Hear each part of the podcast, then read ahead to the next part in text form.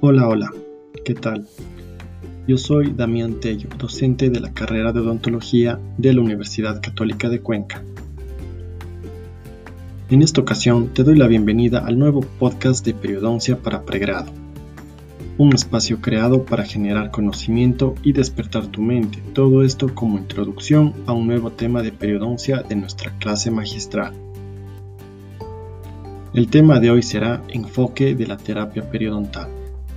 Empecemos. Cuando hablamos de la eficacia de las distintas opciones terapéuticas en el tratamiento periodontal, hemos de tener presente que el éxito del tratamiento periodontal no solo depende de nosotros, sino de la respuesta del paciente a dicha terapia.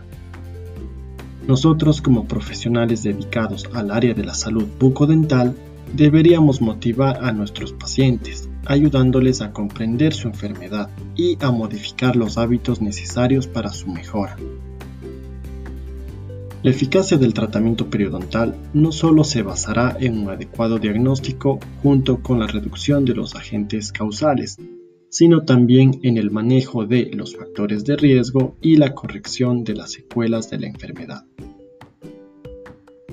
El tratamiento de la periodontitis incluye normalmente dos categorías, 1. Procedimientos cuyo objetivo es detener la progresión de la enfermedad. Y 2. Procedimientos dirigidos a regenerar las estructuras dañadas por la enfermedad.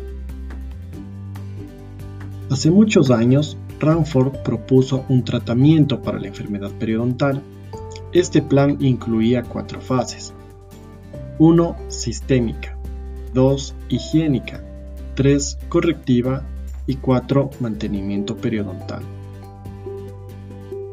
Dentro de las diferentes modalidades de tratamiento tenemos el tratamiento antimicrobiano.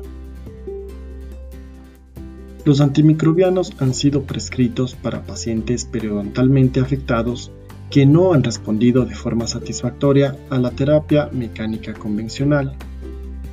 Es decir, se puede usar en pacientes con infecciones periodontales agudas, se puede utilizar como profilaxis en pacientes sistémicamente comprometidos y como coadyuvante en la terapia quirúrgica y no quirúrgica. Debido a la compleja etiología de la enfermedad periodontal, no existe un fármaco que por sí solo sea capaz de eliminar a todos los microorganismos involucrados en dicha patología. En estos casos es necesario prescribir antimicrobianos en forma combinada a la terapia manual. Tratamiento antiséptico. Cuando un antimicrobiano se administra por vía sistémica, este llega al saco periodontal a través del fluido gingival. Sin embargo, llega una escasa cantidad del mismo, pero si se administra por vía local, a nivel crevicular en forma de enjuagatorio, el antimicrobiano logra una mayor concentración en el surco gingival a diferencia de la vía sistémica.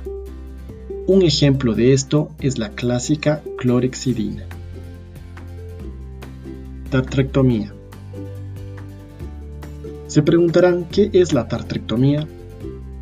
Este término viene de la palabra tartrectum, que es un instrumento usado para remover el cálculo dental.